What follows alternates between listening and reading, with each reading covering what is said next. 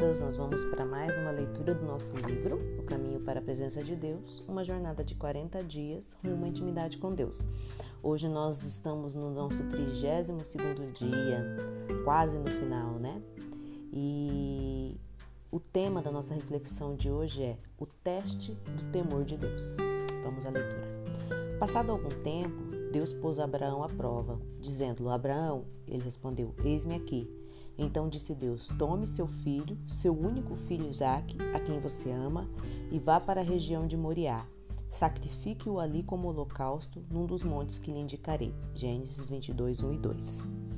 Quando Abraão tinha 99 anos de idade, sua esposa ficou grávida. E o filho prometido deles, Isaque, nasceu. Você pode imaginar a alegria que Abraão e Sara sentiram depois de esperarem por tantos anos? Você pode imaginar o amor que eles tinham por esse filho prometido? O tempo passou e esse relacionamento cresceu enquanto pai e filho se tornavam muito próximos. A vida desse menino significava mais para Abraão do que a sua própria vida. A sua grande riqueza não era nada em comparação com a alegria de ter esse filho. Nada significava mais para Abraão que esse precioso filho dado a ele por Deus. Então Deus testou Abraão, conforme está registrado em Gênesis 22, 1 e 2. Você pode imaginar o choque de Abraão ao ouvir essas palavras? Ele jamais sonharia que Deus lhe pediria algo tão difícil. Ele estava perplexo. Pai e filho eram muito próximos. Depois de todos os anos esperando por esse jovem de preço inestimável, Deus pediu mais do que a própria vida de Abraão. Ele pediu seu coração, e isso não fazia sentido. Mas Abraão sabia que Deus não cometia erros. Não havia como negar o que Deus deixara claro. Só tinha duas opções para um homem aliançado: obedecer ou quebrar a aliança. Para esse homem de fé, quebrar a aliança não era sequer algo a ser considerado, porque ele estava totalmente imerso no temor de Deus. Sabemos que era um teste, mas Abraão não sabia. Raramente percebemos que Deus está nos testando até que tenhamos passado por ele.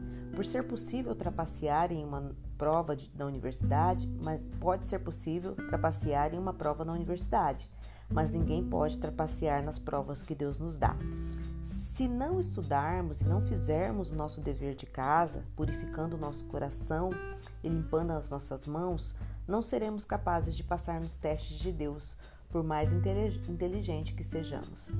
Se os descendentes de Abraão soubessem qual seria o resultado do teste ao qual estavam sendo submetidos por Deus no deserto, eles teriam reagido de forma diferente. Abraão tinha algo diferente em seu coração, algo que faltava aos seus descendentes. Deus certa vez me pediu, ao John, para abrir mão de algo que pensei que ele me dera. Era algo que significava muito mais do que tudo para mim. Eu desejara aquilo por anos era a oportunidade de trabalhar para um, para um evangelista famoso, a quem eu amava muito. Minha esposa e eu havíamos recebido a oferta de ocupar posições na equipe como assistentes desse homem e de, sua mulher. Eu não apenas amava esse homem, como também via aquilo como oportunidade de Deus para fazer acontecer o sonho que ele plantara dentro de mim pregar o evangelho às nações do mundo. Eu esperava muito que Deus quisesse que eu dissesse sim a essa maravilhosa oferta, mas Ele deixou claro que eu deveria recusá-la.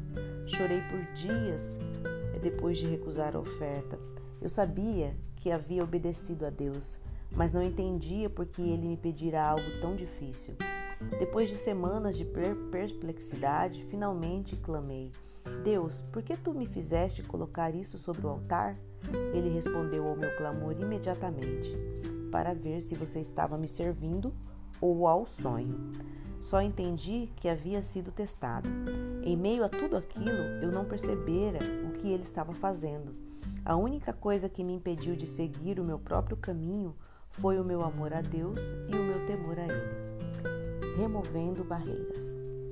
Deus lhe pediu para colocar um sonho, um desejo nas mãos dele? Nossa fé é provada quando confiamos que Deus nos dará o seu direcionamento definitivo e nos mostrará qual é o seu plano para a nossa vida. Vamos orar? Senhor, embora tu não tenhas me pedido para sacrificar o meu filho como Abraão, Entendo que coloquei certos sonhos e desejos antes de ti. Obrigado pelo exemplo de Abraão e por sua confiança inabalável, mesmo quando ele não via qualquer resultado. Como Abraão, às vezes parece que vivo sempre esperando enquanto aguardo a realização dos meus sonhos. Pelo temor do Senhor e pela revelação contínua do teu amor, ensina-me durante os tempos de espera. Escolho te servir a cada dia. Sei que os teus planos para mim são perfeitos. Revela-os em minha vida e no teu tempo perfeito. No nome precioso de Jesus que eu oro. Amém. Nos para o seu caminho hoje. Gênesis 22. Espero que seu dia seja muito abençoado, que o Senhor fale ao seu coração e que Ele revele a você aquilo que precisa ser feito, que os seus sonhos possam realmente estar é, diante do Senhor e que o plano de Deus possa ser perfeito para a sua vida. Um dia abençoado, fique com Deus.